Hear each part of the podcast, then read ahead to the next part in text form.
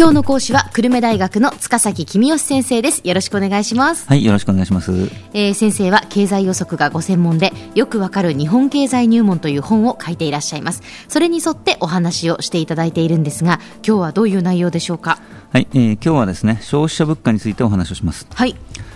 日本経済は長期にわたってデフレに苦しんできたとよく言われてますね、うん、デフレというのは消費者物価が下がり続けることです、はい、で戦後からバブル期まではインフレが問題だというふうにずっと言われてたんで、まあ、それと正反対のことが起きているということですね。うん。まあ、物価が下がるのは消費者としては嬉しいことなんですけどでもまあ困る人ももちろんたくさんいるということですよね。えー、そうですね。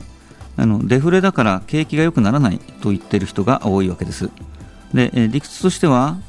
物価が下がると思えば人々が買い物をせずに値下がりするまで待つようになると。だから物が売れないということが言われています、はい。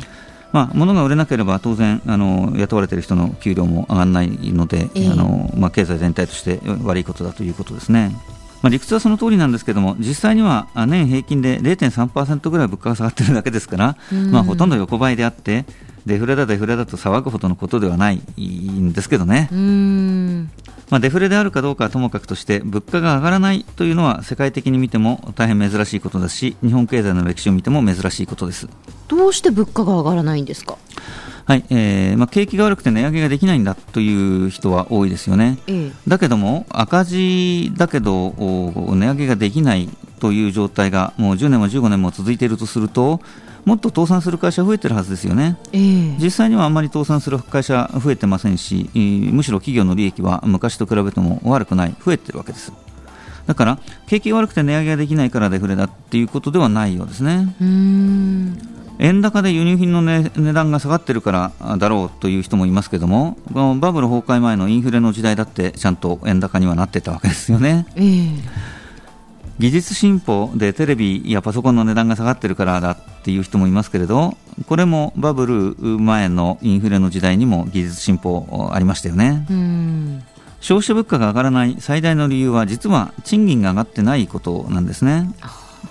例えば、まあ、牛丼の値段について考えてみましょう、はい、牛肉の値段と牛丼屋が払っている家賃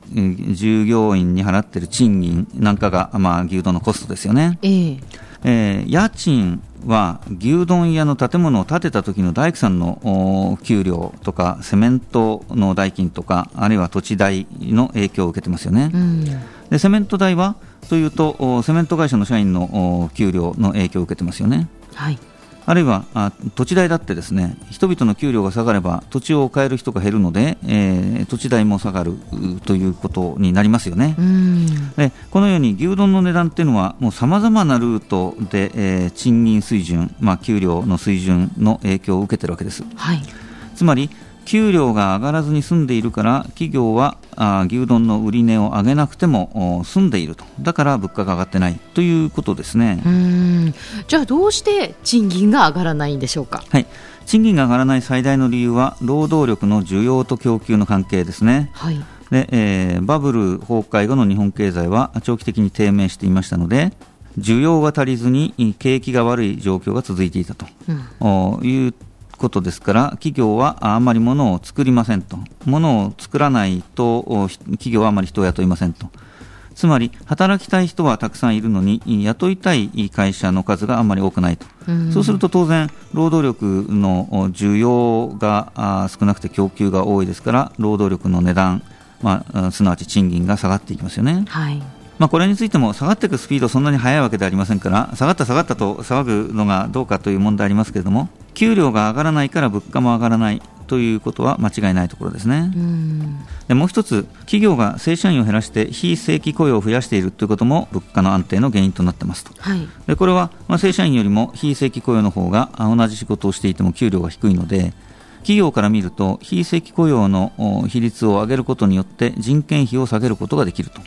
人件費が下がれば企業は売値を上げずに済むので物価が安定するということですねあの政府とか日銀は消費者物価を上げようとしてますよね。はいあのアベノミクスはですね大胆な金融緩和などによって2年後の消費者物価上昇率を2%にしようとしているわけですね。はいまあ、金融緩和っていうのは銀行が持っている国債を日銀が大量に買うことによって銀行に資金を供給することです。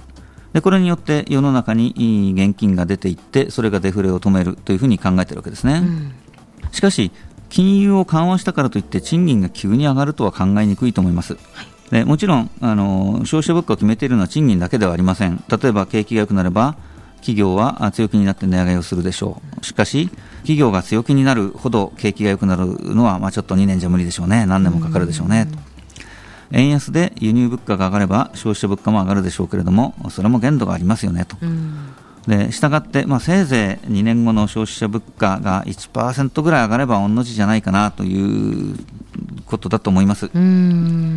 金融緩和で世の中にお金が出回ると世の中のお金の量と物の量の比率が変わります、はい、お金の価値と物の価値の関係が変わって物価が高くなるという考え方もあります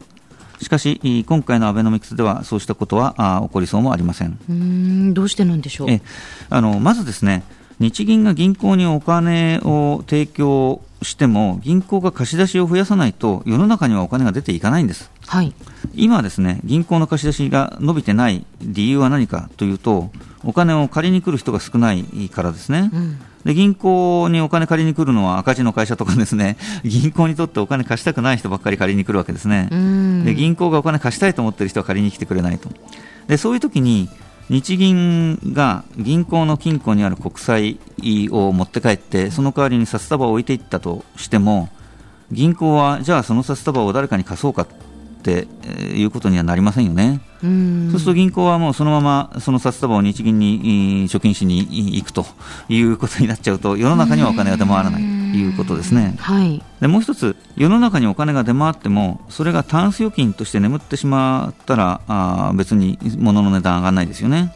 あるいは世の中に出回ったお金が株や不動産などの取引だけに使われて牛丼の取引に使われなければ牛丼の値段は上がらないですよね。ええそういうことなんですね。では先生今日のまとめをお願いいたします。はい。消費者物価は賃金の影響を強く受けます。過去20年にわたって物価が上がっていない主因は賃金が上がっていないことです。アベノミクスでインフレになるかどうかは賃金が上がるかどうかにかかっています今日の講師は久留米大学の塚崎君吉先生でした。ありがとうございました。はいありがとうございました。